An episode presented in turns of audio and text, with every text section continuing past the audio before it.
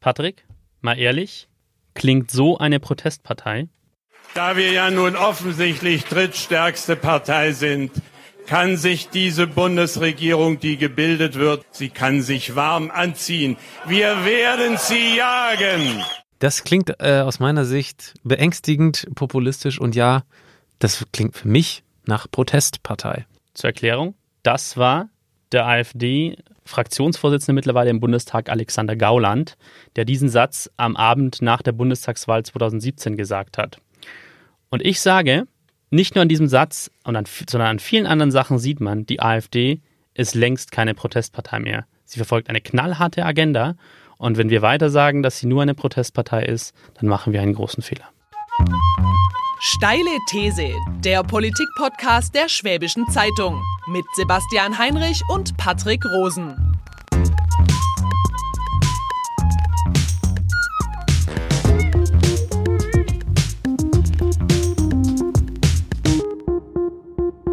Servus Patrick. Moin Sebastian. Meine steile These ist heute, die AfD ist keine Protestpartei. Ja, ich habe gerade schon bei der, bei der Anmoderation von dir gedacht, nur eine Protestpartei. Das würde ich auch nicht sagen. Es ist eine Protestpartei für mich, aus verschiedenen Gründen, dazu kommen wir gleich, aber ähm, unterschätzen tun wir sie damit aus meiner Sicht gar nicht. Wie dem auch sei, sie ist aus meiner Sicht keine Protestpartei mehr und ich werde dir gleich mal erklären, warum ich das so sehe. Ähm, der erste Punkt, und das ist auch, wie diese Folge entstanden ist.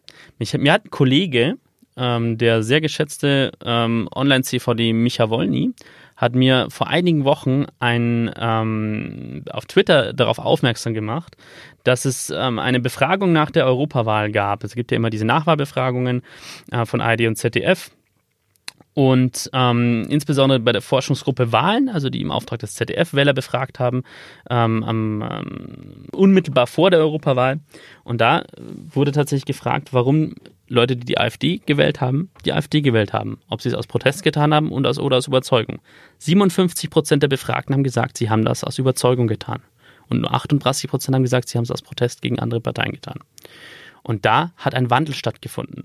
Ähm, schaust du dir nämlich die Befragungen äh, nach der Bundestagswahl 2017 an, also anderthalb Jahre vorher, da war das Verhältnis noch exakt umgekehrt. Da haben aus 31 Prozent der AfD-Wähler noch gesagt, wir haben sie aus Überzeugung gewählt und 60 Prozent haben gesagt, sie haben sie aus, ähm, aus Protest gewählt.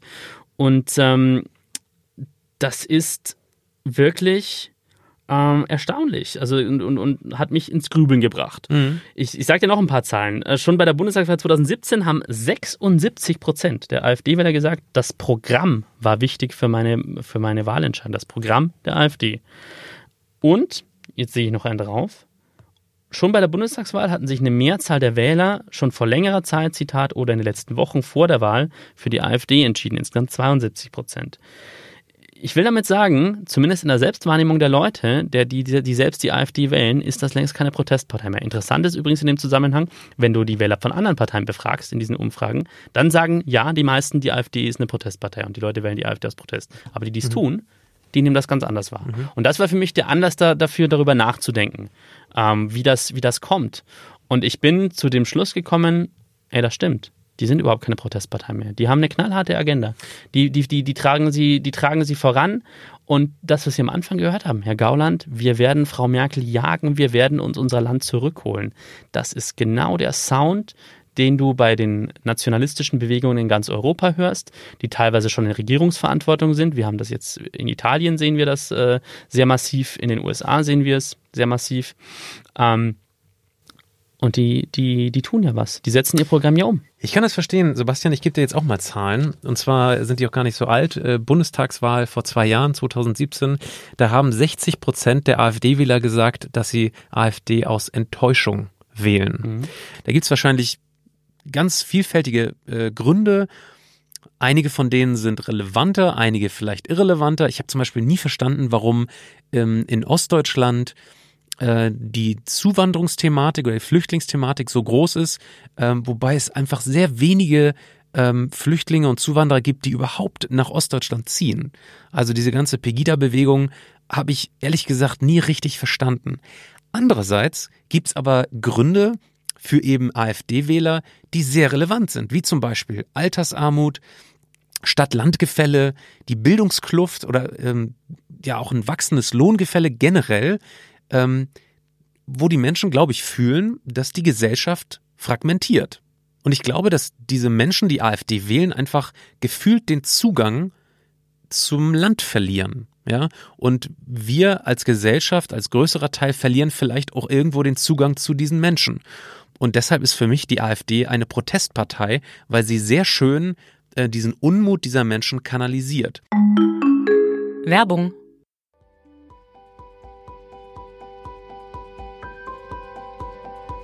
Tief im Herzen Oberschwabens werden kulinarische Träume wahr. Hier treffen feinste Zutaten aus der Heimat auf jahrhundertealte Braukunst. Hier trennt sich der Sage nach die Spreu vom Weizen.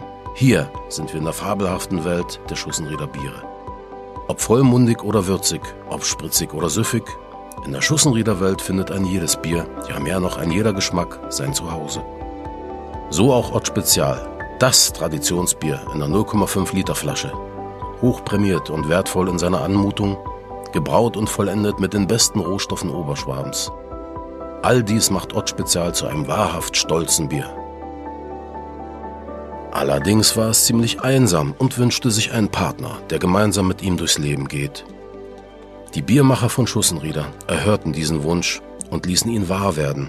Sie zauberten das Ott Spezial in der 0,3 Liter Bügelflasche Ebenso lecker, ebenso hochprämiert und natürlich mit den feinsten Zutaten aus der Region. Gemeinsam ziehen das kleine und das große Ort Spezial nun in die weite Welt hinaus, angetreten, um den aufregenden Geschmack unserer Heimat und das Volk zu bringen. So schmeckt Oberschwaben.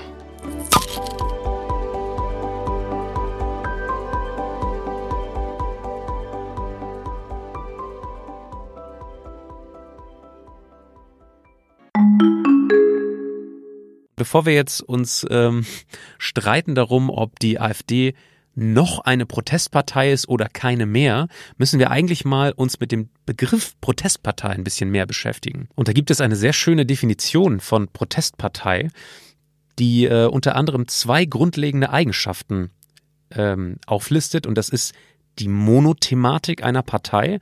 Ja, im Parteiprogramm sind einige wenige Punkte überrepräsentiert. Da würde ich jetzt bei der AfD ganz klar ähm, die Zuwanderungsthematik oder vielleicht auch die Euro-Thematik äh, in Vordergrund stellen. Und, Achtung, Sebastian, die Opposition zum Mainstream. Protestparteien stellen geltende Normen, Regelungen und Haltungen in der Politik in Frage und präsentieren sich als einzige Alternative zu den bestehenden Parteien trifft absolut auf die AfD zu. Ne? Also wir haben diesen Podcast angefangen mit dem Zitat, wir werden Frau Merkel jagen. Und deshalb hoffe ich auch irgendwo insgeheim, dass die AfD ein vorübergehendes Phänomen bleibt. Kurz gesagt, ähm, dieser Protest hat zum Teil seine Gründe. Wenn diese Gründe beseitigt sind, wird die AfD ähm, nicht mehr lange existieren. Das ist meine Haltung dazu. Ähm, der natürlich, jeder Protest hat irgendwo Gründe. Ähm, aber diese Gründe werden nicht so schnell vorübergehen, sage ich. Und ähm, wir werden, meine Prognose mit der AfD, äh, also die, so die, demokratische Gesellschaft wird einen, wird einen Umgang finden müssen mit der AfD ähm, und wird, ja, die Demokratie wird auch ihre Stärke beweisen müssen im Umgang mit der AfD, die in, in Teilen in meinen Augen absolut demokratiefeindliche Einstellungen hat. Ich will auch nochmal an dieser Stelle klar betonen, das ist jetzt meine persönliche Meinung, dass die AfD auch keine normale Partei ist wie die anderen, weil sie, wie gesagt, ähm, an in vielen, viele ihrer Vertreter und in bestimmten Programmpunkten sieht man das auch und in der Art und Weise, wie sie mit Themen umgehen. Äh, man hat das zum Beispiel am widerlichen Umgang wieder gesehen mit der schrecklichen Tat von Frankfurt, als ein, ein Mann ein, ein Kind vor den Zug gestoßen hat mhm. vor, vor, vor ähm, im, Anfang August und ähm, dieser Mann aus, aus Eritrea stammt, seit, seit über zehn Jahren in der Schweiz lebt und die AfD natürlich sich sofort drauf gerissen hat, dass dieser Mann ein Afrikaner ist und es ihr völlig egal war, offensichtlich in den Stellungen, wie es dem Opfer geht und ähm, was, was, was wirklich ähm, zu tun wäre nach dieser Tat, sondern es nur wieder darum ging, äh, rassistische Hetze zu betreiben und das tut sie ja ständig. Deswegen, aus meiner Sicht muss man das auch immer noch klarstellen, aus meiner persönlichen Sicht, dass die AfD nicht eine Partei ist, die man ganz gelassen hinnehmen kann, aus meiner Sicht weil sie äh, in Teilen eine Gefahr für diese Demokratie darstellt, in meinen Augen. Ähm, um deinen Punkt, äh, dein, deinen Punkt nochmal anzugehen. Wie gesagt, die AfD ist ja wohl organisiert entstanden. Sie gibt es seit 2013 und wir haben ein kurzes Erklärstück vorbereitet dazu, wie die Geschichte der AfD bis jetzt verlaufen ist. Die Partei Alternative für Deutschland, kurz AfD, wurde am 6. Februar 2013 in Essen gegründet, unter anderem von den späteren AfD-Chefs Bernd Lucke und Frauke Petri. Der Parteiname geht auf eine Aussage von Bundeskanzlerin Angela Merkel zurück. Sie hatte die Rettung des Euro als alternativlos bezeichnet. Zu Beginn war das wichtigste Thema der AfD die scharfe Kritik an der deutschen und europäischen Euro-Rettungspolitik. Die Partei galt als wirtschaftsliberale Professoren Partei. Ihren ersten größeren Wahlerfolg feierte die AfD bei der Europawahl 2014. Sie holte damals deutschlandweit 7,1 Prozent. Danach ist die AfD nach und nach in alle 16 Landtage eingezogen und 2017 mit 12,6 Prozent der Zweitstimmen auch in den Bundestag. Die AfD hat sich seit ihrer Gründung zweimal gespalten. Sie hat sich nach Einschätzung vieler Experten stark nach rechts bewegt. Im Jahr 2015 verließ unter anderem Mitbegründer Bernd Lucke mit anderen Wirtschaftsliberalen die Partei. Lucke war gegen eine zu große Nähe der AfD zur islamfeindlichen Pegida-Bewegung. Das Lager um Frauke Petri übernahm die Macht. Im Jahr 2017 verließ dann Petri selbst die Partei. Sie wollte die Partei moderater aufstellen und für bürgerliche Wähler attraktiv machen. Petri FDP setzte sich aber nicht gegen den Parteivorstand um Alice Weidel und Alexander Gauland durch. Heute stellt die AfD die stärkste Oppositionsfraktion im Bundestag. Ihre Jugendorganisation Junge Alternative und der rechtsnationale Flügel um den Thüringer AfD-Fraktionschef Björn Höcke werden vom Bundesamt für Verfassungsschutz als Verdachtsfälle eingestuft, wegen ihrer Verbindungen zu rechtsextremistischen Bestrebungen, wie das Amt schreibt.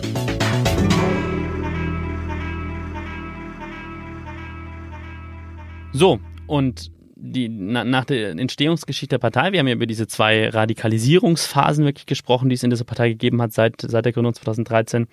Und aus meiner Sicht hat sich immer mehr, häutet sich immer mehr heraus, eben, dass es eine ganz klare politische Agenda gibt, für die diese Partei steht. Die hat sich ja auch international vernetzt inzwischen, ist Teil, ist, ist, ist Teil eines Europä europaweiten Netzwerks rechter nationalistischer Parteien ähm, zu dem der, der Rassemblement National gehört, der früher Front National von Marine Le Pen in Frankreich, ähm, die PVV in, in den Niederlanden, die Lega in Italien, die FPÖ in Österreich, um nur die bekanntesten zu nennen.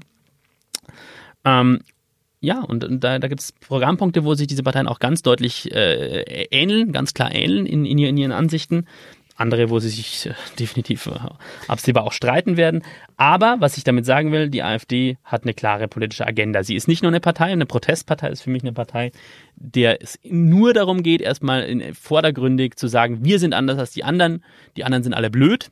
Ja sondern die Partei AfD ist auch eine Partei, die ganz klar sagt, was sie, was sie will in bestimmten Sachen. Und das finde ich persönlich für sehr beängstigend. Ich finde, dass sozialpolitisch ist das für Leute, die gerade wenig Geld haben, wäre das eine Katastrophe. Weil wenn man sich das, das Parteiprogramm der AfD anschaut, dann ist teilweise ein massiver Rückbau des Sozialsystems vorgesehen. Die wollen zum Beispiel die Arbeitslosenversicherung, äh, die gesetzliche abschaffen ne? und privatisieren, genau. Ja. Ähm, sie, sie planen gesellschaftspolitisch echt eine Rückkehr in die 1950er Jahre mit, mhm. mit klar getrennten äh, Rollenbildern zwischen Mann und und Frau in ganz, in ganz vielen Bereichen. Ähm, so, so, Sachen, so unfassbare Sachen aus meiner, Sacht, aus meiner Sicht, dass alleinerziehende Eltern sozusagen, äh, ja, dass denen letztlich die Schuld gegeben wird an, an, an, an, an ihrem Status als Alleinerziehende und dass sie nicht der Fürsorge der Gesellschaft bedürfen. Ähm, solche Punkte also da gibt es ganz klare Programme. Also und das ist das, da, da, da, da, da, da ähnelt sich die AfD ja wirklich sehr auch ihren, ihren, ihren Bruder- und Schwesterparteien im Rest Europas. Ja. Was, was absolut für deine These sprechen würde, ist ähm, ein Zitat von Jörg Urban, dem Vorsitzenden der sächsischen AfD, wo bald auch Landtagswahl mhm. ist am 1. September. Der hat äh, unlängst gesagt, die AfD ist keine Protestpartei mehr. Die Menschen würden der AfD vertrauen, eine verantwortungsvolle Politik zu machen. Und das wollen sie auch nach der Landtagswahl so gerne tun. Mhm. Für mich ist trotzdem noch die Frage, ähm, Protestpartei, was meinen wir damit jetzt? Also ich habe das Gefühl, dass äh, von außen gesehen, wenn man nur die Wähler in Betracht zieht, die AfD durchaus immer noch diesen Protestcharakter hat. Du argumentierst jetzt nach innen und sagst, sie haben oder sie bespielen viele Politikfelder und haben ja eine klare, wenn auch aus deiner Sicht eine furchtbare Vision, wie sie ihre Politik umsetzen will. Werbung. Die erste gemeinsame Wohnung die zweite Schwangerschaft, drei Zimmer, der vierte Stock, die fünf Nachbarn.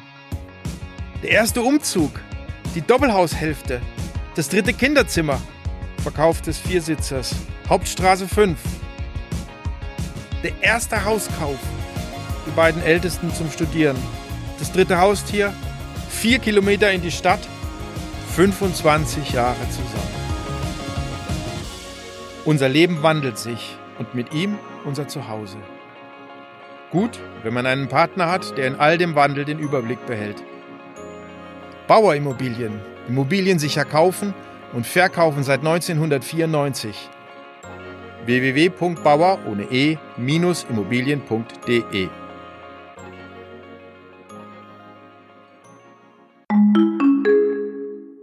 Jetzt nochmal, Sebastian. Wir haben ja gelernt, ähm, eine Protestpartei zeichnet sich dadurch aus, dass sie monothematisch aufgestellt ist, also in Form von Zuwanderung bei der AfD, äh, Flüchtlingsthematik und dass sie die Opposition zum Mainstream darstellen möchte. Eine Protestpartei sagt, wir sind anders, wir haben die Lösung und wir sind die Einzigen, die aufstehen gegen die derzeitigen Machthaber, gegen einen Unrechtsstaat, gegen, ja, gegen eine Politik, die nicht im Sinne des Volkes ist. Nochmal, das, was du gesagt hast, dass sie sich sozusagen als Gegner des Mainstreams, was ich übrigens in ganz, ganz dicke Anführungszeichen stellen würde, weil die AfD, und da dürfen wir den Fehler nicht machen, ihre Rhetorik aufzusetzen, so tut, als gäbe es einen Mainstream, der total einseitig wäre und äh, völlig, völlig gleichförmig wäre, wo nur eine Meinung es gibt. Und das ist vollkommener Schwachsinn. Nee, aber wir reden ja ähm, gerade und aus Wählerperspektive. So. Wir reden ja nicht von, von mir, Programmpunkten. Doch, wir reden darüber, wir reden reden darüber, was für eine Partei das ist. Wir reden jetzt auch nicht darum, wie sie unbedingt wahrgenommen wird und, und von anderen Wählern. Nochmal, dazu haben, da, da habe ich dir vollkommen recht. Die Wähler, die die anderen Parteien wählen,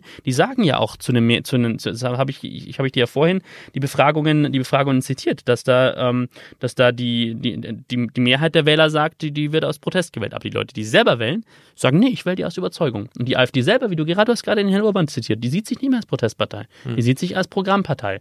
Und das, was du sagst, ähm, wie gesagt, dieses Vorstellung, es gibt einen äh, einheitlichen Mainstream, gegen den diese AfD tapfer ankämpft, ist kompletter Schwachsinn aus meiner Sicht.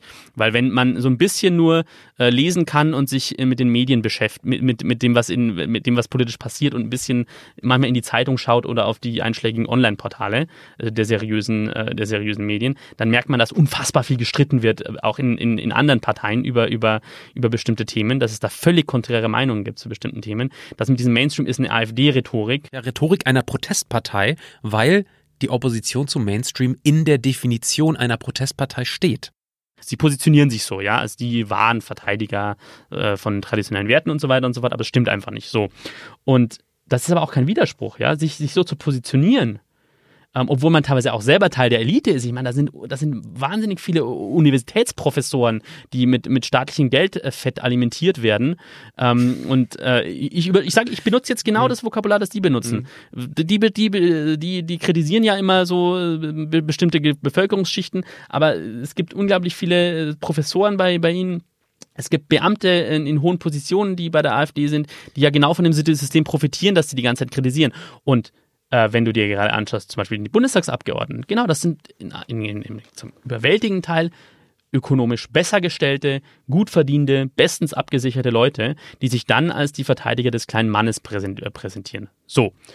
Sie präsentieren sich so, aber sie haben, sie haben auf der anderen Seite, sie haben ein ganz klares Programm. Und das ist nicht ein Programm, das gerade schwächeren Mitgliedern der Gesellschaft besonders, für die besonders hilfreich wäre, würde ich jetzt mal sagen.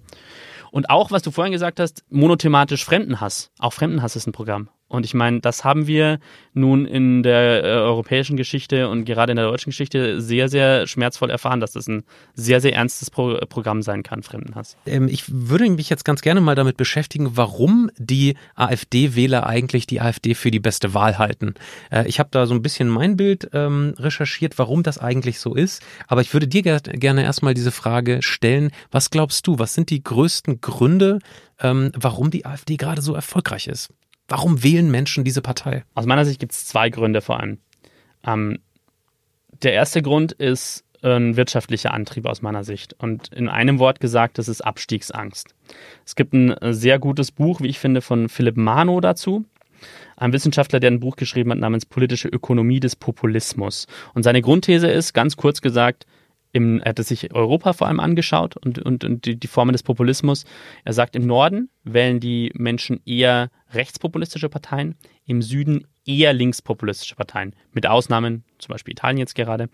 Ähm, und er sagt, es hat mit Globalisierung zu tun. Ja? Wie hat sich die Globalisierung auf das Leben der Menschen eingewirkt? Und der sagt, im Süden Europas haben die Menschen das vor allem finanziell gemerkt, die Globalisierung. Ja? Sie haben Jobs verloren. Die Wirtschaftskrise 2008, 2009 hat in Südeuropa verheerende Folgen gehabt. Die Finanzkrise, sogenannte Eurokrise, Griechenland, Portugal, Spanien, Italien äh, verheerende hohe Arbeitslosigkeit, Jugendarbeitslosigkeit vor allem, Armut ist massiv gestiegen und so weiter und so fort. Und da haben die Menschen eher, zumindest am Anfang, Linkspopulisten gewählt, weil die denen versprochen haben, wir bringen sozusagen die sozialen Wohltaten von früher zurück. Im Norden haben die Menschen die Globalisierung durch die Migration gemerkt, vor allem nach 2015, sagt Philipp Mano, aus meiner Sicht vollkommen zu Recht. Wirtschaftlich haben die eher profitiert von der Globalisierung lange. Jetzt äh, kommen, sind nach 2015 vor allem sind sehr viele Migranten gekommen und die Leute haben Angst, dass sie die Privilegien, die sie jetzt haben, verlieren, auch durch neue Konkurrenz. Und das belegt er auch, auch dafür. Er sagt, dass es äh, gerade bei Leuten, die ähm, wie er es schreibt, im wirtschaftlich vom alten deutschen Industriemodell geprägten Regionen die Menschen, die AfD besonders erfolgreich war. Interessanter Zusammenhang hat gesagt, er hat herausgefunden, dass Wähler, die im Jahr 2000, um das Jahr 2000 rum arbeitslos waren, die erfahren haben, wie es ist, einen Job zu, Job zu verlieren, jetzt im Jahr 2018 oder 2017, äh, Bundestagswahl, die AfD besonders stark gewählt haben. Also es geht um Abstiegsangst. Das ist aus meiner Sicht eine durchaus schlüssige, schlüssige Erklärung. Ist, wir sind in der Zeit des Umbruchs, ja, gerade was die Industrie angeht, die in Deutschland auch sehr stark ist. Äh, viele Menschen haben Angst vor dieser Veränderung. Ähm, sie haben Angst, bestimmte, bestimmte, äh, einen bestimmten Status zu verlieren, den sie sich erarbeitet haben. Und äh, sie suchen da ein Ventil für den Frust und suchen eine Partei, die ihnen verspricht, wir bringen euch die alten Sachen zurück, diese Veränderungen, die die Leute, die Leute wollen. Und wie gesagt, mhm. da ist die AfD, die hat ja auch da ein Programm. Das halte ich für falsch, aber die sagt ja auch zum Beispiel, Klimawandel gibt es nicht. Warum müssen wir äh, die, die deutsche Autoindustrie zum Beispiel umbauen? Lasst doch den Industriearbeitern ihre Arbeitsplätze. Das ist alles, äh, das ist alles Schwachsinn. Genau, so, das also ist die eine Erklärung, die mhm, wirtschaftliche. Genau, dieses Wirtschaftsargument. Ähm, die Frage ist jetzt aus meiner Sicht, wie spielen diese nationalen Tendenzen damit rein? Du hast jetzt gerade gesagt, diese, diese Angst abgehängt zu werden, das kann man ja sehr gut auf die, auf Ostdeutschland beziehen beziehen, wo die AfD ja sehr, sehr stark ist oder auch jetzt auch sehr stark sein wird bei der Landtagswahl. Die, die Angst sozusagen, den deutschen Charakter, die deutsche Identität zu verlieren. Wie spielt das da rein? Ähm, das Nationale ist ja für viele ein Symbol davon für so, ein, so, eine, so eine, Geborgenheit und so eine Zuflucht. Mhm. Ähm, gerade in der Zeit, in der sich sehr viel in Richtung Europäisierung und Globalisierung bewegt, also dass viele Entscheidungen eben nicht mehr national getroffen werden, sondern auf europäischer oder globaler Ebene. Ganz konkret, das größte Thema, über das wir momentan sprechen, und das wird uns auch erhalten bleiben, Klimawandel, es gibt ein globales Abkommen, das mhm. Pariser Klimaschutzabkommen. Und die nationalen Regierungen ähm, haben sich verpflichtet, das in nationales Recht umzusetzen. Also es gibt erstmal eine Entscheidung, die alle treffen und so. Also der Nationalstaat hat da nur noch einen gewissen Spielraum, aber die Entscheidung ist global gefallen.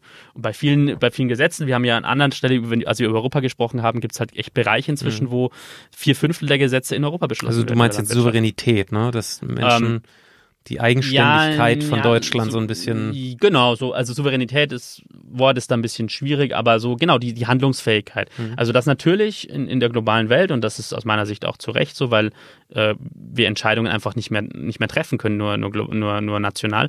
Das schaffen wir gar nicht. Wir können Probleme nicht mehr, viele mhm. Probleme mhm. nicht mehr national reden. Aber das macht vielen Menschen Angst. Und die sagen, früher war das doch besser, als in, in, in mhm. Bonn mhm. damals noch, gerade so in der alten Bundesrepublik, äh, die, die Entscheidungen getroffen wurden und, ähm, und der, der, der, die, die Bundesregierung und die Abgeordneten haben sich dafür gesorgt, dass es uns gut geht und das war doch schön kuschelig und so weiter und so fort. Und das Nationale spielt da eine große Rolle und die AfD ist ja halt auch so eine Nostalgiepartei, ja. Die ver verkauft den Menschen so ein Bild von dem, wie es früher war. Besser, ne? Früher war alles besser. Das ja. ist aus in vielen Bereichen total falsch, weil A, war früher ganz viel überhaupt nicht besser aus meiner Sicht. Mhm. Und B, äh, hat es teilweise die Vergangenheit, die die Leute beschwören, nie gegeben. Es hat auch nie ein homogenes deutsches Volk gegeben, was uns die AfD mhm. weiß machen will. Ähm, aber das nur am Rande. Jedenfalls national ähm, das Nationale bietet Zuflucht so. Und dann wir beim zweiten Punkt, warum aus meiner Sicht, aus meiner Sicht die Leute die AfD wählen. Das ist ein kultureller Antrieb. Es gibt einen wunderschönen Aufsatz. Ähm, ich habe den schon mal zitiert hier. Den hat ähm, ein sehr geschätzter Journalist, äh, von mir sehr geschätzter Journalist geschrieben, Jonas Scheible, der bei äh, T-Online News arbeitet. Der hat ein, ein, ein, ähm, ein, ein Essay geschrieben, ähm, in dem er erklärt, äh, der Titel ist, wieso es keinen Rechtsruck gibt, aber die Extreme trotzdem wächst. Er sagt, die Leute sind überhaupt nicht mhm. rechter geworden überall. Ähm, es ist nur so, ganz kurz gesagt, viele Positionen, die heute die AfD vertritt. Ähm, dass zum Beispiel ähm, Homosexualität nicht normal ist, dass äh, Ausländer eigentlich nicht, äh, nicht gleichberechtigt am gesellschaftlichen Leben teilhaben sollten, ähm, dass eigentlich es ganz gut ist, dass die weißen Männer die Gesellschaft bestimmen und dass Frauen und, und, und, und ethnische Minderheiten und so weiter da jetzt nicht so viel zu sagen haben sollten. Das war bis in die 1990er Jahre war das vollkommen normal. Das war der gesellschaftliche äh, mhm. Konsens in weiten Teilen. Das war für die Menschen komplett normal. Da war der, der, der Jonas Scheible schreibt es in einem Text, äh, führt es so auf. Vergewaltigung der Ehe war in Deutschland noch kein Straftatbestand. Der Weltatlas unterteilte die Welt in drei Menschenrassen: Europide, Mongolide, Negride. Äh, die USA hatten, hatten, hatten, äh, alle Präsidenten und Außenminister der USA waren Männer gewesen. Äh, die Kanzler waren alle Männer gewesen in Deutschland und so weiter und so fort. Das hat sich geändert. Die Minderheiten, die, die Frauen auf der einen Seite, die Minderheiten auf der anderen Seite haben gesagt, hey Leute, wir sind auch da, wir wollen politische Macht. Und sie haben sie teilweise bekommen. Wir hatten einen schwarzen US-Präsidenten, wir haben eine Frau als Bundeskanzlerin. Ähm, der Alltag vieler Menschen hat sich geändert. Es ist nicht mehr so, dass der Mann der Ernährer ist und nach Hause kommt und die, die, die Familie wartet auf ihn und umsorgt ihn, sondern die Frauen gehen auch arbeiten, mhm. ähm, sagen dem Mann vielleicht auch mal, hey, du musst vielleicht auch zu Hause mal putzen. Ähm, und das macht viele Menschen, äh, verunsichert viele Menschen, das wollen die nicht. Mhm, mhm. Und die merken, das, was ich früher für normal hielt, das ist heute nicht, normal, nicht mehr normal.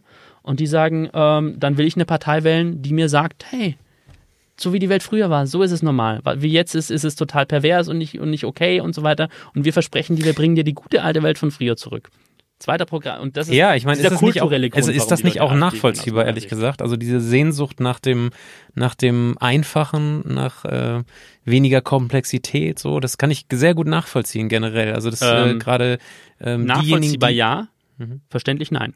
Ähm, weil das basierte darauf, dass es eine Gruppe von Menschen gibt, die mehr Rechte hat als andere. Und sorry, wir leben seit 1949 in einem Staat, in dem, in dem jeder vor dem Gesetz gleich ist. Artikel 3 des Grundgesetzes.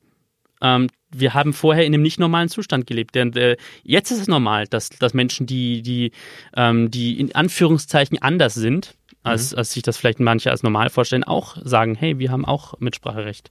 Wollen wir vielleicht mal äh, konkret auf ähm, die Situation in Ostdeutschland eingehen, weil dort ja, ähm, wie gesagt, die Landtagswahlen in Sachsen und Brandenburg bald stattfinden. Und ähm, so, wenn man den Prognosen im Moment Glauben schenken darf, dann wird die AfD dort relativ stark werden. Mhm.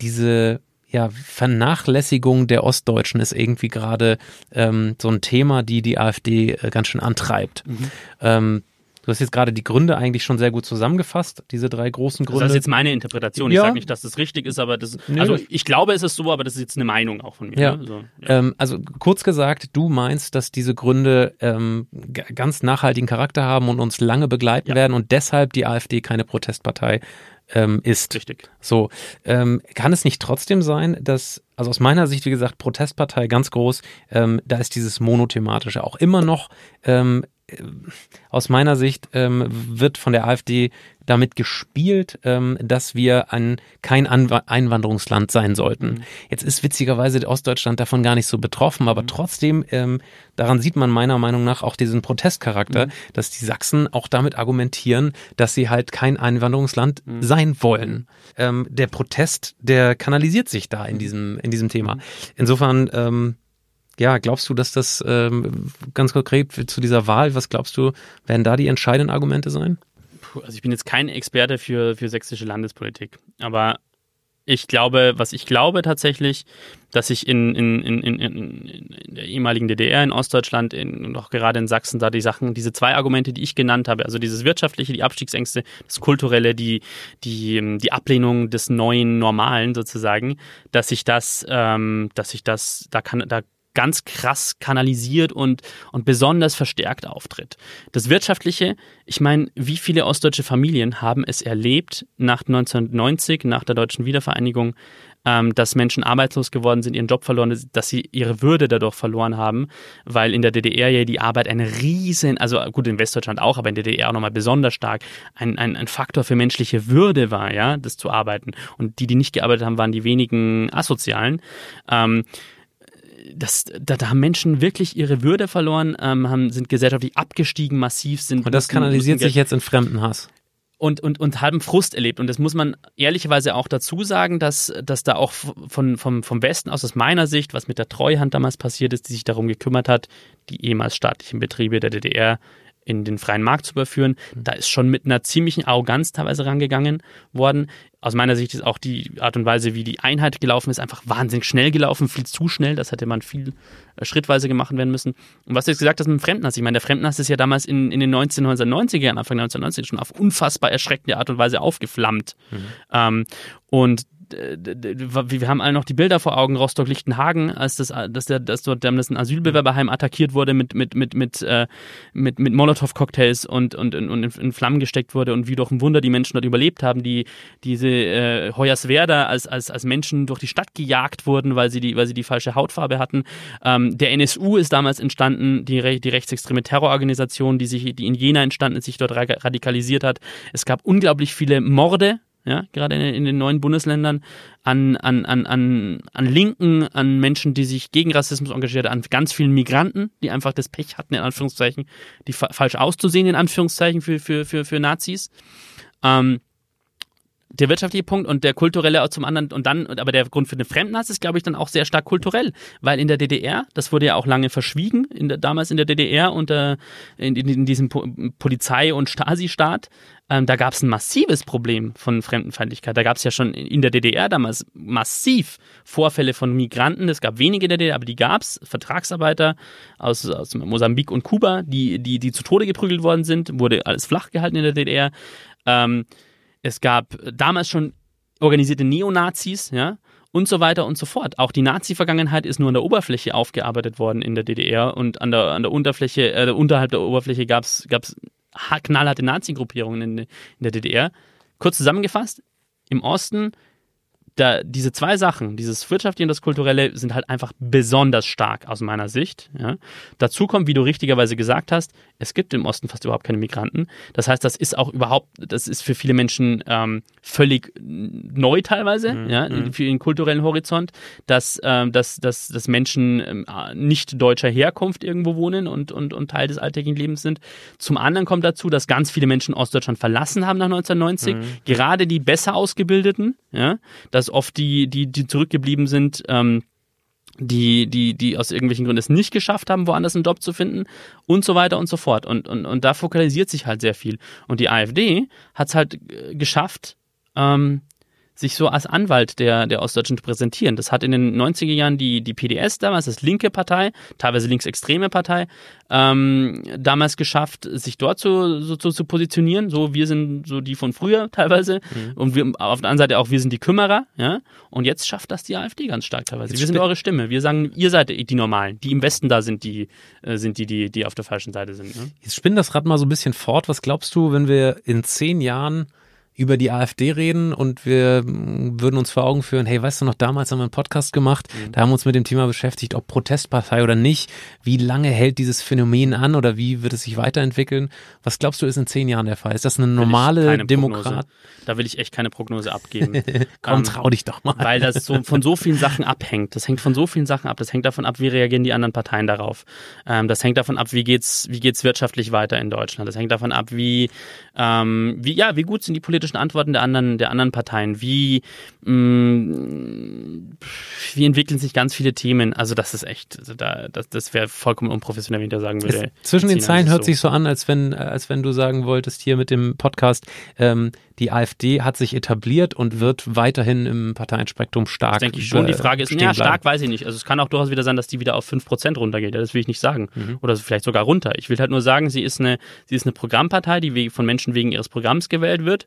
Und ähm, ich denke schon, es gibt einen gewissen Anteil von Menschen, die, äh, die diese Partei wegen ihres Programms wählen.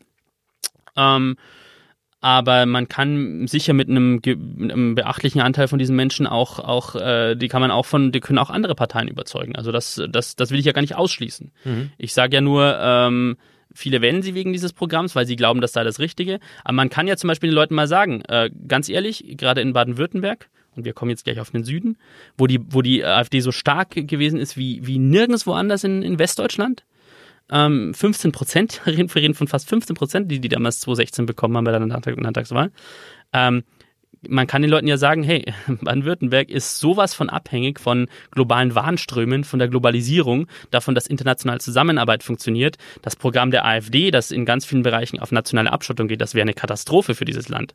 Und ähm, wir verstehen teilweise vielleicht eure Ängste und so weiter und so fort, aber wir begleiten euch in dieser Umbruchphase Digitalisierung, Globalisierung, äh, Robotisierung und so weiter und so fort und äh, sagen euch aber, das, was die anzubieten haben, ist halt einfach das Falsche. Also das, mhm. das können die mhm. anderen Parteien ja machen. Ja? Also äh, ich glaube, da, da besteht durchaus Potenzial. Mhm.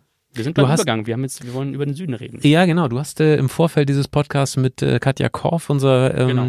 unserer Politikredakteurin in Stuttgart, gesprochen. Ne? Landtags, genau, unsere landtagspolitische Korrespondentin, einer der beiden Kolleginnen in Stuttgart, die, ähm, die für uns über die Landespolitik berichten. Und Katja ist, äh, war schon auf diversen AfD-Veranstaltungen.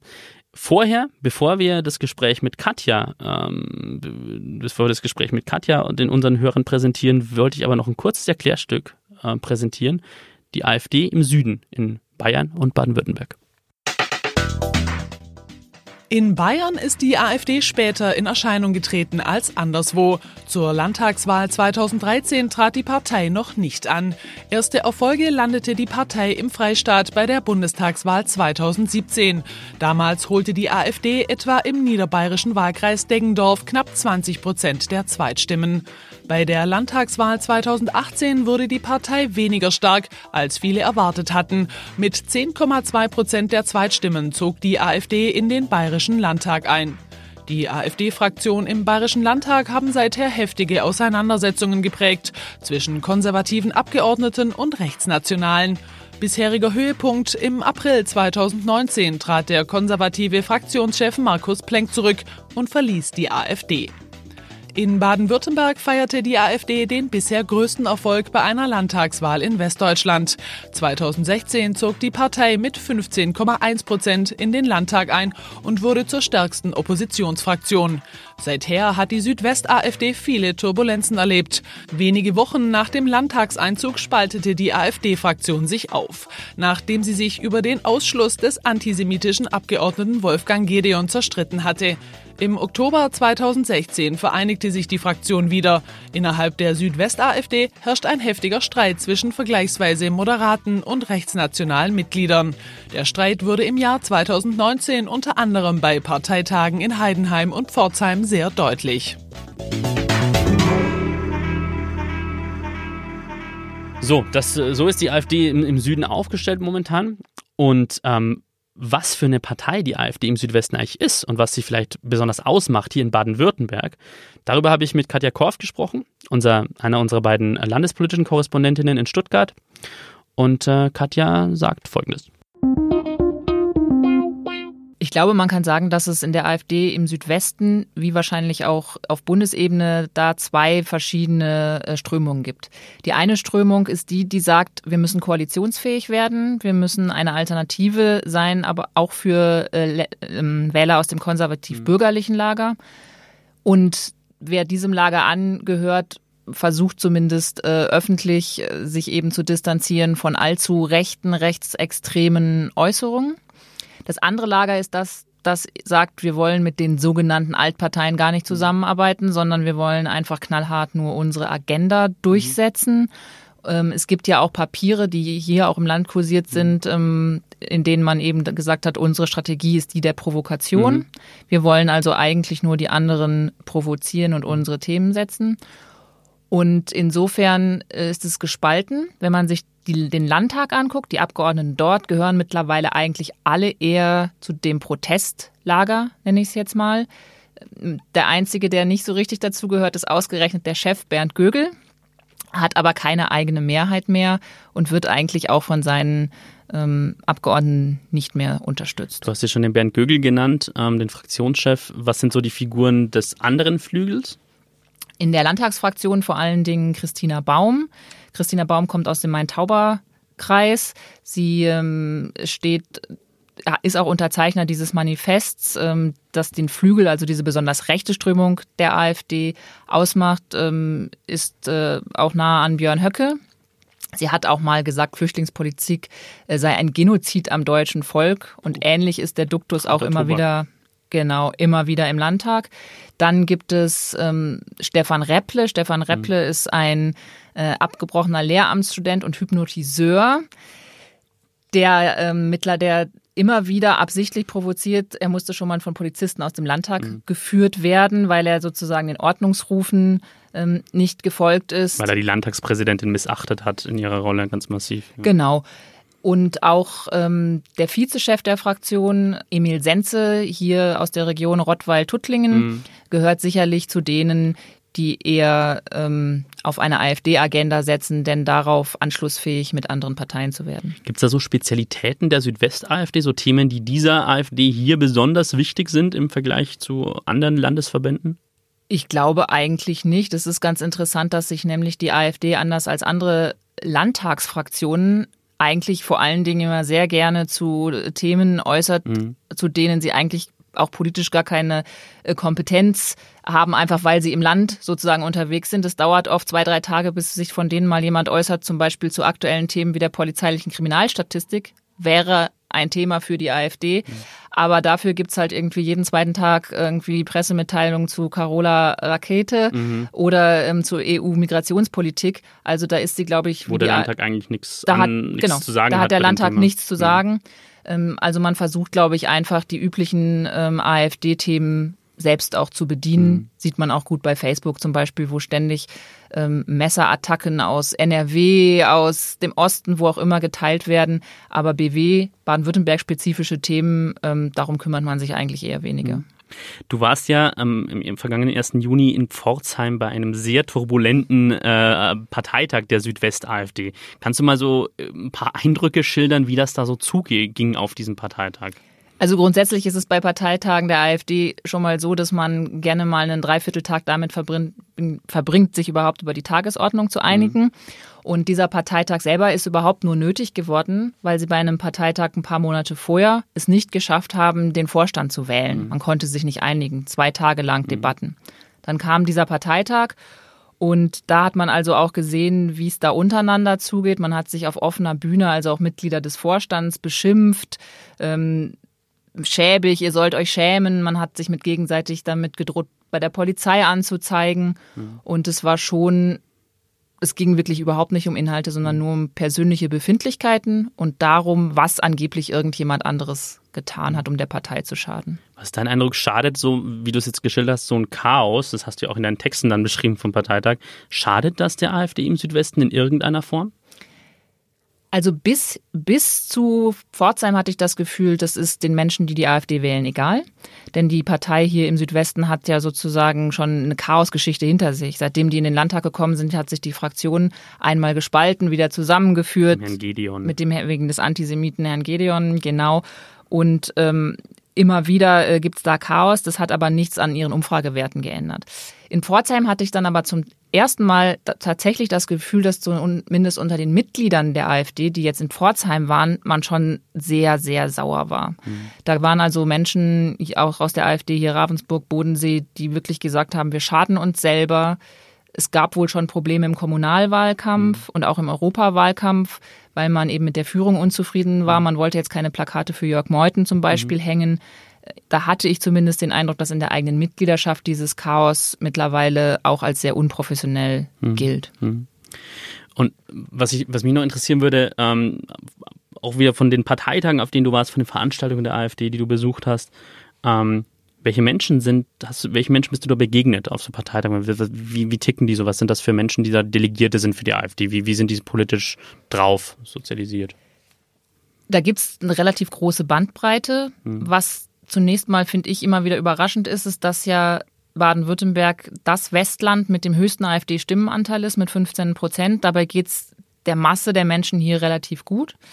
Ähm, das reicht von Handwerkern, Facharbeitern, aber auch viele Akademiker, das Spektrum. Und es gibt eben, glaube ich, Leute, die offen sagen, die anderen Parteien haben mich enttäuscht. Mhm. Es ist also eher von den anderen bin ich enttäuscht und jetzt muss sich was bewegen. Mhm. Ich habe auch mal nachgelesen, nach den Landtagswahlen 2016 haben 90, über 90 Prozent der Leute, die die AfD gewählt haben, gesagt, die AfD löst keine Probleme, aber sie benennt sie mhm. wenigstens beim Namen. Mhm. Also da sieht man schon, das sind Enttäuschte. Mhm. Es gibt aber dann auch die anderen, die ja hier einfach ähm, die Möglichkeit sehen, ihren, ihren, ihre fremdenfeindlichen ähm, Neonazi-Gesinnungen äh, öffentlich zu äußern oder sich halt organisiert zu versuchen, die auch in die Parlamente zu bringen. Und jetzt, um ganz kurz das, das abzuschließen, ähm, würdest du meiner steilen These, die AfD ist keine Protestpartei, würdest du der zustimmen oder würdest du eher sagen, nee, das ist doch eine Protestpartei im Südwesten? Im Südwesten ist sie eine Protestpartei. Was aus meiner Sicht noch nicht so richtig klar geworden ist, ähm, was macht eine Protestpartei aus? Was sind da die Charakteristika? Und warum siehst du plötzlich diese, ähm, diese Eigenschaften nicht mehr gegeben bei der AfD? Kurz zusammengefasst, zum Schluss der Folge. Protestpartei versus Programmpartei. Das sind für mich die Unterschiede. So, was ist eine Protestpartei? Eine Protestpartei in dieser Definition, die ich für, für, für wichtigsten halte, ist eine Partei, die gegen die anderen Parteien ist. Sie sagt, wir sind anders, aber die A nicht klar formuliert, was sie damit genau meint die auch kein Programm, kein, kein echtes und, und, und gut durchdachtes Programm dafür hat und die, ähm, wenn sie dann mal an die Macht kommt, das auch beweist. Und wir hatten in Deutschland, hatten wir ja, oder auch teilweise schon, wenn sie in die Parlamente kommt, äh, schon zerbröselt. Wir hatten ja in Deutschland, keine Ahnung, wir hatten in Hamburg die Schill-Partei, wir hatten äh, gerade auf, auf der rechten Seite da äh, ein paar Beispiele, wir hatten die, die DVU, die Republikaner, ähm, wir hatten da ein paar Parteien, äh, die, die, die sich da relativ schnell wieder, mhm. äh, wie, wie die relativ schnell wieder verschwunden sind. Und wir haben gerade ein internationales Beispiel, Moment, wo man diesen, ja. diesen, diesen, diesen Gegensatz ganz klar machen kann. Programmpartei ist wiederum eine Partei, die, ja, die kann auch sagen, wir sind ganz anders als die anderen. Überhaupt keine Frage. Das tut ja die, die AfD gerade sehr massiv. Aber die hat ein Programm. Die sagt sehr klar, was sie will. Also die sagt zumindest sehr deutlich teilweise, was sie will. Mhm. Und wenn die an die Macht kommt, dann macht sie das auch. Ja, und da ist die AfD eindeutig aus meiner Sicht eine Programmpartei, nicht Protest. So, und da muss ich dir kurz an der Stelle hart widersprechen, also Opposition zum Mainstream hast du gerade angesprochen. Das ist aus meiner Sicht vollkommen gegeben bei der ähm, AfD. Nochmal, sie waren auch mit diesem Wort Mainstream, weil das ist einfach, das, du übernimmst da eins zu eins die, das, das AfD-Vokabular. Na, Sebastian, ich glaube, da überschätzt du die AfD ein bisschen. Mainstream wird in den Politikwissenschaften schon lange vor der AfD-Gründung ähm, angewandt. Und was ich damit eigentlich nur meine, ist, dass die politische Mehrheitsströmung sozusagen als Feindbild von der AfD ähm, ja anvisiert wird und damit gewinnen die auch Wähler. Ich glaube, da können wir uns auch beide darauf einigen. So, mhm. ähm, das ist aus meiner Sicht gegeben. In Regierungsverantwortung war die AfD bisher noch nicht da. Deswegen kannst du diesen letzten Punkt, den du aufmachst, im Sinne von, die wollen das wirklich mhm. umsetzen, mhm. ja noch nicht bewerten. So, sie ist. Ich, ähm, das, Wollen kann ich schon bewerten. Na gut, aber das würdest du ja einer anderen Protestpartei, dass die vorher nicht gewollt haben, wie zum Beispiel die Piratenpartei, ja nicht bescheinigen, die, dass die nie gewollt hätten.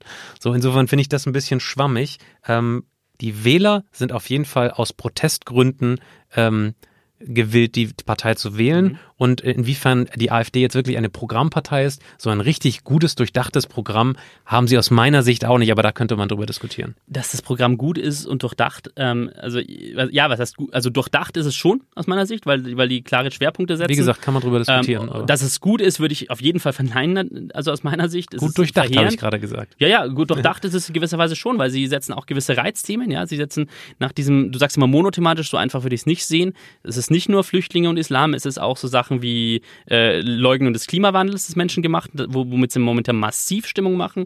Ähm, sie präsentieren sich zum Beispiel als Partei des, des Diesel, des deutschen Diesel im Bundesparteitag 2018 in Augsburg, bei dem ich war, der AfD. Da stand ein großes Dieselauto da vorne und die, die AfD hat sich groß als die Verteidigerin des Diesel präsentiert. Ähm, also die, die, die, die, die, die, die picken sich dann schon, schon auch bestimmte Themen raus, wo sie, äh, wie gesagt, da haben sie dann Vorschläge. Nochmal, also für mich ist jetzt entscheidend, ob die Wähler aus Protest eine Partei wählen oder ob diese ähm, diese Partei sich als Programm oder Protestpartei ja. im Nachhinein bewahrheitet, ob sie mm. wirksam ist. Das ist für mich sind zwei unterschiedliche Fragen. Das, das, ist nicht der, das ist für mich nicht der, der ganz entscheidende Punkt. Also das mit den, also erstmal der Antrieb der Wähler, ich habe die, die Zahlen genannt, es scheint eindeutig zu sein inzwischen, dass die, dass die Wähler die nicht mehr aus Protest wählen, sondern aus Überzeugung. Das, das geben die Zahlen, die ich da genannt habe, her. Dass es inzwischen eine klare Mehrheit bei den AfD-Wählern gibt, die sagen, ich wähle die für ihr Programm. So. Ähm, und, ähm, und nochmals, diese, ich, ich sage jetzt mal ein aktuelles Beispiel in einem anderen europäischen Land, wo, das, wo man gerade ganz klar sieht, was der Unterschied zwischen einer Protestpartei und einer Programmpartei ist. Wir haben in Italien ähm, eine populistische Regierung seit, ähm, seit Sommer 2018. So. Und diese populistische Regierung, da zeigt sich in den letzten Monaten ganz klar eine Sache. Es gibt zwei Parteien darin, die das Movimento Cinque Stelle, eine mh, Bewegung, die von unten als, als Protest tatsächlich gegen den Rest der Politik entstanden ist und gegen auch tatsächliche Missstände, Korruption und so weiter und so fort. Und die Lega, ja, eine, inzwischen die älteste Partei Italiens, die gibt es seit fast 30 Jahren. Ähm, eine frühere Regionalpartei, die die Abspaltung Norditaliens wollte und die jetzt zu einer rechtsnationalen Partei geworden ist. So. Ähm, und es gibt einen klaren Unterschied. Die Cinque Stelle ist eine Protestpartei. Das zeigt sich jetzt gerade. Und die Lega, übrigens die äh, Schwesterpartei der AfD in Deutschland, ist eine Programmpartei. Warum sieht man das? Die Cinque Stelle sitzen nichts von dem um, wofür sie geworben haben. Nichts. Ja? Äh, und das, was sie teilweise umsetzen, ist, ist unfassbar stümperhaft umgesetzt. Die Lega, die Rechten, die setzen sehr wohl um, wo, wo, was, sie, was sie wollten. Die, die haben jetzt äh, mit, mit der, an, Anfang August haben sie ein, ein, ein Sicherheitsdekret durch, durch, durch den Senat gejagt, das Seenotrettung kriminalisiert aus meiner Sicht unerhörte, ein unerhörtes Gesetz tatsächlich in ganz vieler Hinsicht. Ähm, sie, sie trimmen die, die, das Innenministerium, Matteo Salvini, der Innenminister ist, äh, quasi kujoniert, ähm, also, äh, erniedrigt ständig den Premierminister, der eigentlich das Sagen hätte, der von den Cinque Stelle ernannt, also bestimmt wurde, ähm, ma, macht dieses Land, geht echt beängstigende Schritte hin in Richtung Polizeistaat, ja, in Richtung ähm, Law and Order, in Richtung ähm, äh, Unterdrückung teilweise auch von, von Meinungsfreiheit. Der hat, es gibt inzwischen Beweise, die vorliegen dafür, dass, dass, dass die Lega aus, aus, aus Russland Hilfe bekommen hat für einen Wahlkampf. Ähm, der setzt eine ganz klar Putin-freundliche Politik, auf eine ganz klar Putin-freundliche Politik. Ich will sagen, die Lega, die, die macht genau das, was sie wollte, wofür sie gewählt wurde. Die Cinque Stelle verschwinden. Die, die ist in den Umfragen abgestürzt, die setzen nichts davon um, weil sie eine Protestpartei sind. Und die Lega? Und du gehst davon aus, dass die AfD eine Programmpartei ja. ist, die, ja, dagegen spricht ja durchaus im Moment, dass wenn man sieht, was die AfD in den Landesparlamenten macht, das ist nicht so gut durchdacht. Und das sind zum Teil sehr, sehr stümperhaft. Ähm, das stimmt das stimmt. Aber das, äh, ich meine, da gab es für die Lega in Italien, um das nochmal zu, da gab es früher auch Beispiele für total dilettantische, stümperhafte Politiker. Ähm, aber sie haben halt trotzdem ein Programm. Und, und, wie gesagt, wenn sie an der Macht sind, dann setzen sie das auch um. Die Lega mhm. regiert dann in norditalienischen Regionen seit Jahrzehnten teilweise schon. Und, und die setzen dann teilweise sehr rabiat um, was, mhm. sie, was, sie, was sie wollen. Gut, Sebastian, wir sind am Ende des Podcasts angelangt. Ähm, der Gong ähm, gibt dir wie immer das letzte Wort. Ja, lieber Patrick, ähm, ich fand die Diskussion sehr spannend. Ich, ich hoffe, ich habe herausgearbeitet, warum ich das so sehe, dass die AfD keine, keine Protestpartei ist. Und ähm, ich denke, entscheidend dafür, wie es mit der AfD weitergeht, wird tatsächlich sein, wie die, wie die anderen Parteien darauf reagieren. Und um es in einem Wort zu sagen, was ich glaube, dass die anderen Parteien tun sollten, ist das, was die AfD für sich selbst macht. Sie bietet nämlich eine Vision für die Zukunft an, die ich persönlich furchtbar finde, aber sie macht, sie sagt ganz klar, wie sie möchte, wie dieses Land in Zukunft aussieht, dass das die anderen Parteien noch viel stärker tun müssten. Ich denke, eine Partei, die das äh, offensichtlich relativ erfolgreich macht, momentan sind die Grünen, ja, die sind ja auch erfolgreich beim Wähler aktuell. Ähm, die anderen Parteien haben da echt Nachholbedarf, so gerade die Union, die SPD, ähm, die müssten da deutlich mehr den Leuten sagen, wir, schau mal, das ist die Zukunft, die wir uns vorstellen. Und wir, wir bieten euch eine, wir, das ist unsere Vision von einer guten Zukunft. Weil ganz viele Leute, das habe ich vorhin gesagt, wählen die AfD auch, weil sie Angst vor der Zukunft haben. Mhm. Und ähm, wenn du, wie es die Union und die SPD momentan haben, also nur wir, wir verwalten so ein bisschen die Gegenwart, aber nicht sagst, wo ich hin will, ähm, wir hatten das schon mal. Ich sage, wer keine Visionen hat, anders als Helmut Schmidt sage ich, wer keine Visionen hat, sollte zum Arzt gehen in der Politik. Und wenn das muss, das sollten die anderen Parteien machen, aus meiner Sicht. Patrick, du hast jetzt das allerletzte Wort. Das allerletzte Wort. Ich danke dir für eine schöne Diskussion. Ähm, ich habe einfach eine andere Auffassung von Protestpartei tatsächlich gehabt. Ähm, weil ich der Meinung bin, es ist entscheidend zu fragen, warum die Menschen eine Partei wählen. Und wenn das sozusagen aus einem Grund ist, der irgendwie vorübergehend temporär ist, dann ist das eine Protestwahl und das macht aus einer Protestwahl eine Partei, die Protestwähler bündelt und dann ist es eine Protestpartei. Ähm, Du hast da eine andere Auffassung, das ist in Ordnung. Ähm, ich gebe dir absolut recht, wenn du die Brille aufsetzt, ob die AfD programmatisch Protest äh, mäßig ausgerichtet ist, dann wahrscheinlich immer weniger. Ähm, ein Punkt spricht auf jeden Fall für deine These. Ähm, die Bindung zu den Wählern wird immer stärker. Das ist, glaube ich, unbestritten. Ähm, insofern gucken wir jetzt alle auf die Landtagswahlen in Sachsen und Brandenburg am 1. September und ähm, ja, wenn die so ausgeht, wie die Prognosen gerade sagen, nämlich, dass die AfD sehr stark abschneidet, dann ist das auf jeden Fall im Sinne deiner These. Liebe Zuhörerinnen und Zuhörer, Sie sind jetzt dran. Was denken Sie denn über die These, ob die AfD eine Protestpartei ist oder nicht? Wir sind da sehr gespannt, was Sie sagen. Sie können uns über Twitter und E-Mail erreichen, at Bastiano Enrico, at Patrick von Rosen und über E-Mail steile These at schwaebische.de. Servus. Machen Sie es gut. Steile These, der Politik-Podcast der Schwäbischen Zeitung mit Sebastian Heinrich und Patrick Rosen.